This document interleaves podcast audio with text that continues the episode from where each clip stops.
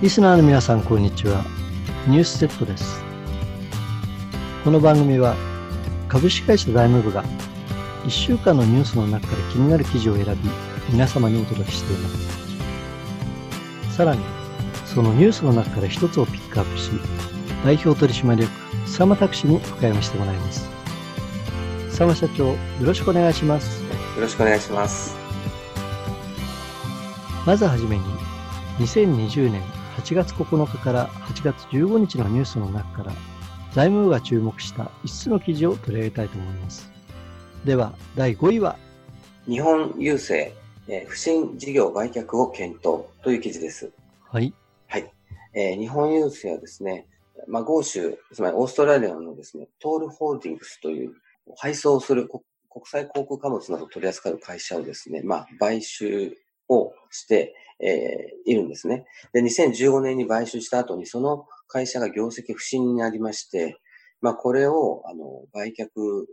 しようということを検討し始めたという内容なんですね。はい。はい。まあ、実際の、あの、今、日本国内においては、あの、郵便事業とかですね、成長がなかなか厳しい中で、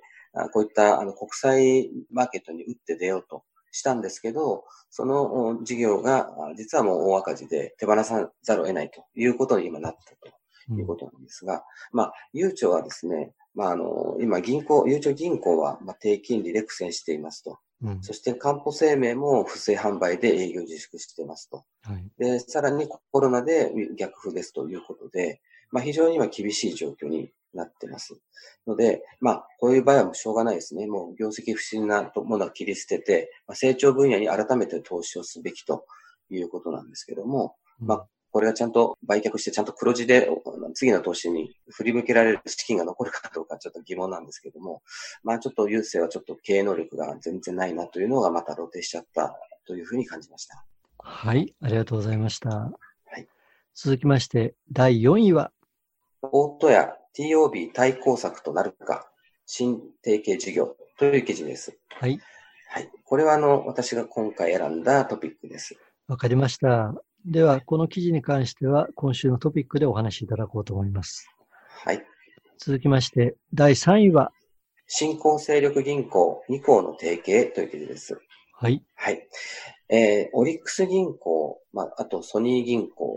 はですね、え金融商品の販売で提携するということを発表しています。はいえー、特徴のあるこの銀行はですね、まずオリックス銀行は信託銀行の免許を持っていまして、えー、不動産投資に対する融資を非常に力を入れて、全体の融資の8割以上をやっています。うん、で、かたやソニー銀行は住宅ローンに強みですね。とても低い金利で、他の住宅ローンをこうあの、肩代わりですね、ひっくり返したりなんかしてるってよく聞くんですけど、うん、まあ、ほぼもう98%住宅ローンに特化したあ銀行です。うん、で、この二つがですね、やはりその、まあ、低金利ですね、銀行の全体金利がどんどん下がってますので、その本業の儲けがなかなか厳しいという中で、お互いに助け合おうということですね。で、例えば、あの、オリックス銀行は、まあ、投資用の不動産、アパートローンとか、そういうのに得意なんですけども、それを利用したお客様に住宅ローンどうですかっていうことで、まあ、ソニーの商品が売れるということで、お互いにお客様をこう融通し合う、ま、マーケットを共有することで、提携の模索しているということだと思います。はい。あの、まあ、金融、地方銀行なんかも含めて、あの、まあ、まだまだ再編がこれからも続くのかなというふうに思いました。はい、ありがとうございました。はい。続きまして、第2位は、国内投資ファンド法のルール見直しなるかという記事です。はい。はい。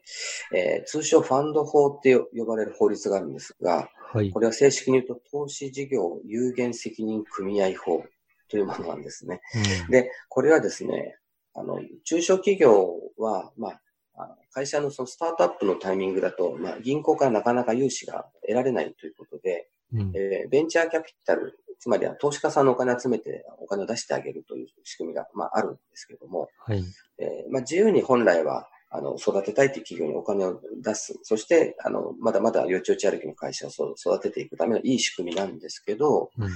えこれに5割ルールというルールがあってですね、え日本の企業を、まあ、日本の投資家が助けるということをま前提にしているので、つまり海外の投資家さんのその資本を呼び込めないっていう、ちょっとネックがあるんですね。うん、つまり、あの、海外の企業自由にこう、まあ5、5割というルールがあるので、え日本の企業を海外の会社がもっと応援しようと思っても、あここまでですっていう制限があるので、なかなか投資家さんは振り向いてくれないということなんですね。うん、で、逆にアメリカはですね、例えば、Google とか Facebook も、この、まあ、仕組みを十分使って大きくなっているんですね。だからベンチャーキャピタルあるからこそ、思い切ったアイディアで思い切った事業が展開できるのに、まあ日本だと、まず、あのそういうのはない、なかなかこう使えないんで、海外の資金で難しいので、えー、日本で、えー、国内でやると。で、うん、実際やられてるのは金融機関がこういったあベンチャーキャピタルと、あの、まあ、裏でこっそり繋がってやってるようなやり方してるので、うん、オープンに海外の資金どうぞっていう仕組みじゃないということで、これはちょっとね、日本の金融政策は、あの、やはり企業を育てるのは下手だなっていうふうに思います。うん、まあ米、米国のこういった新しい事業を生み出す仕組み、そこに資金調達、ベンチャーキャピタルというものも、もっと日本も法整備してほしいなというふうに思いますね。はい、はい、ありがとうございました。はい。いよいよ最後になります。今週の第1位は GoTo トラベル、中小の宿泊施設は負担という記事です。はい。はい。えー、国内旅行の需要喚起する策として GoTo トラベルというのが発表されておりますが、うん、えー、もう実際に実施始まりましたけれども、うん、えー、これに登録している旅館とかホテルは全体の3割にとどまっています。うん、で、特に大手の旅館ホテルが中心でですね、中小零細の宿泊施設は、なかなかこれはむしろこう、使うことによって負担になるので、えー、とてもこう浸透していってないと。うん、まあ、約1兆円の巨大事業だというものが大手事業にこう大手事業者に偏ってしまっているということでですね、うん、ちょっと残念だなというふうに思いますね。うん、あの、まあ、実際にこの手続きに、あの、ちゃんとクリアするために、まあ、あの、手続きはとにかく煩煩雑なわけなんですよね。うん。ということで、中小企業はそういう、この事務専、専人の担当者をつけるとか、そんな負担もできませんので、実際にこう、うん、あの、普及していないということですね。だから結局、まあ日本の、あの、経済政策のまた典型的な失敗例と言えると思うんですけど、うん、まあ無無能な政治が経済を邪魔をしてしまっているというものをとても感じますので、まあ、あの政治家さんたちは一部の大手の旅行会社の利権関係で動くんじゃなくて、うん、そういった全体の最適を見て、一部のあのプレイヤーの利得で動くのはちょっともう、あの、いい加減にやめてくれというふうに思いますね。はい。はい、わかりました。ありがとうございました。はい、以上の記事の中から、佐間社長が選んだ今週のトピックは？第4位、大戸屋 TOB 対抗策となるか、えー、新提携事業という記事ですね。はい、ありがとうございます。はい、では、この記事の概要と、なぜ佐野社長がこの記事に注目したのか、ご説明をお願いします。はい。概要はですね、大戸屋、大戸屋ホールディングスはですね、オイシックスラ大地っていうのは、あの、名前なんですけど、まあ、通称オイシックスと呼んでますが、はい。と、業務提携をしましょうと。そして企業の価値の向上を狙うという内容なんですが、うん、これは狙いがあって、今、大戸屋ホールディングスは、コロワイドというところに買収をされようとしていまして、うん、まあ、あの、株を過半数取られてしまうと、まあ、子会社化になっちゃうんですけど、はい、その局面において、それに対抗すべく、ある意味株価対策、株主対策という面もちらりと見えるものですから、うん、このあたりちょっと今、まさにマーケットを注目している話題に関連したテーマなので、ちょっと取り上げました。はい、ありがとうございます。えー、まあ、素朴な疑問なんですけれども、はい、オイシックスってどんな会社なんですか？オイシックスはですね、まあ、新鮮な野菜の宅配ということで知られてますよね。うんうん、ねあの、ラディッシュ坊やっていうのが、ね、はい、あの、有名で、もう30万人以上のね、会員がいまして、私の知り合いなんかでも使ってる人は何人かよく聞いたので、うん、とてもこう信頼の高いあ農家と直結したど、どこそこの農家の何々さんが作ったものですちゃんと、まあお手紙じゃないですけど、うん、そういうものも入った箱が届くので、はい、あの、とても安心した、あの、できる食品の提供している会社で、印象はとてもいいですね。なるほど。じゃあ、はい、あの、シックさんはどっちかというと通販事業っていう感じなんでしょうか？そうですね。物を作るんでなくて、農家さんと、うん、あの、消費者の台所を直結するような、まあ、流通というか、宅配というか、そういったことをやってますよね。うん、わかりました。はい、で、今回、大戸屋さんとオイシックスさんが、あの、まあ、提携をするということになったんですけれども、はい。えー、それで、まあ、双方、なんかメリットがあると思うんですけれども。そうですね。えっと、まず、えー、実はオイシックスさんにとてもメリットがあるかなというふうに感じました。はい。えー、それはですね、まあ、業務提携をするということなんですけれども、うん、オイシックスさんはすでに、まあ、顧客はいて、ある程度安定していると思うんですが、はい。あの、その新規事業としてですね、まあ、外食産業と提携することで、えー、その外食産業さんに対して、自分たちの取り扱っている野菜を供給できると、うん、一気に販売網が拡大するということでですね。なるほど。とても、えー、で、しかも、あの、その、ラディッシュボジャーでやってたやつが、あうちのレストランで使ってますってなると、まあ、それも人気も高まるでしょうから、うん、そういう意味では、あの、販売の、販路拡大という意味では、とても魅力的な、あの、業務提携だと思うんですね。はい。で、かたや、あの、大戸屋さんの方のメリットはというと、今、あの、コロワイドから、まあ、敵対的 TOB、まあ、株式公開買付を、まあ、受けている最中でして、はい、これこれを守守る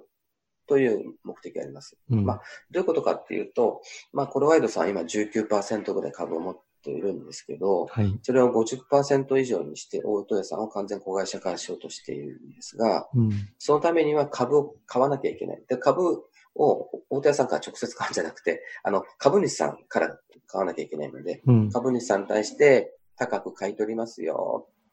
売ってくださいね。っていうのをこれからやるよっていうような、そんな状況、まさにこう、とてもこう、ピリピリした タイミングに今来てるわけなんですけども、はいうん、それを、あの、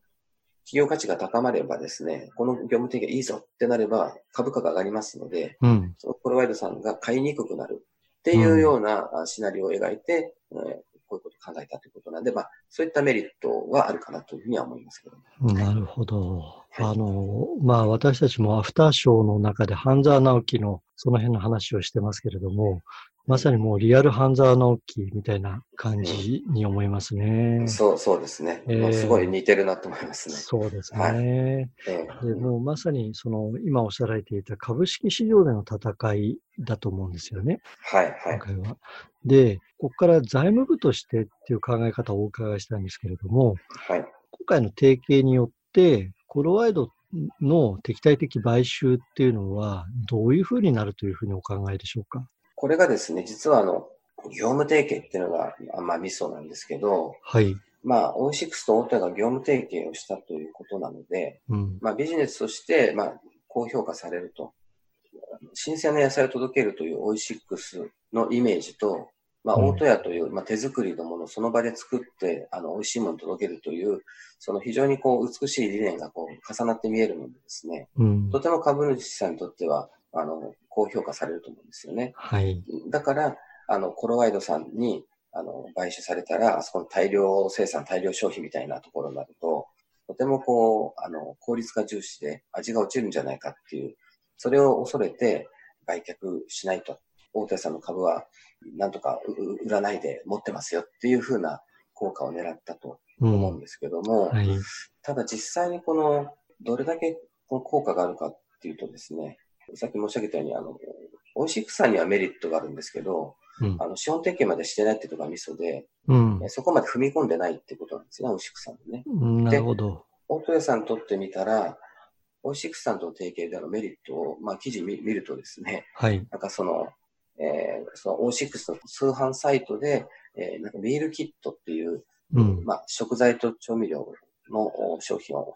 販売するということなので、うん、自分のリアルの店舗での、その、業績が上がるというイメージとまたちょっと違うのでですね、うん、えイメージはいいんだけど、実際にその、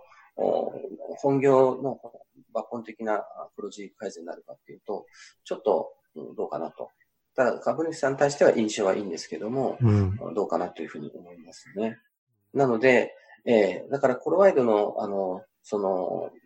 センタルキッチン方式という非常に食材を安く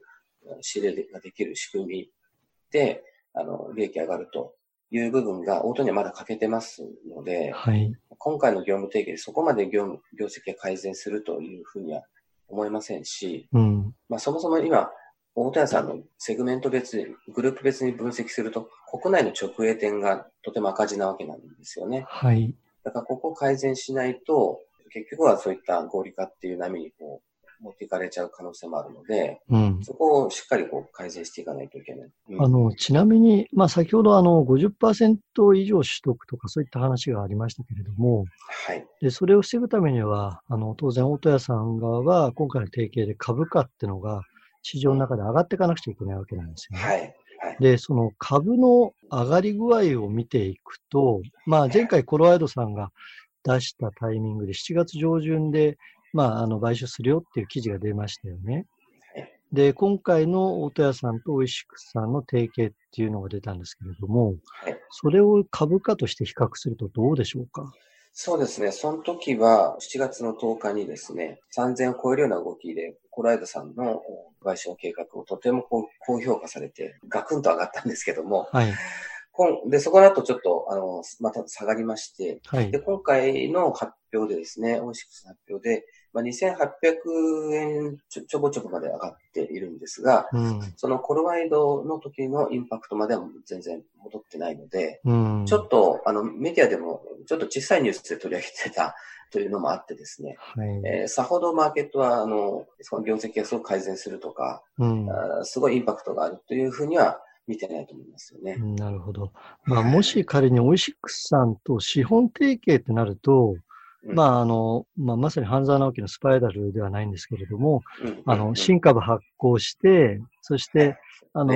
ね、そういう配分を薄めるとか、そういったこと可能かなと思ったんですけど。そうです、そうです、そうです。そうだから資本提携だったら、オイシックスがお金を出してですね、その何割かの株を持つことで、コロワイドの TOB を防ぐと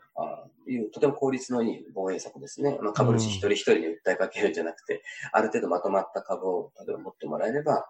防衛策としては有効だったと思うし、即効性はあったかもしれませんが、うん、オイシックスはそこまで踏み込めてないと。ちょっとまだ様子見だなと。本気かどうかは見てるわけですよね。なるほど。本気で、本気で俺たちと組むのかと。うん、ただ、TOB を避けるためだけに、一時的になんか表面取り繕ってねえかみたいなふうに美味しく冷静に見てるかもしれないので、うん、まあ、本体さんの経営手腕は、これから本当に試されるのかなという思いますけどね。はい、わかりました。ありがとうございました。はい、今週のニュースセットは以上になります。お聞きいただいた皆様、どうもありがとうございました。ありがとうございました。また来週もお耳にかかりましょう。また来週。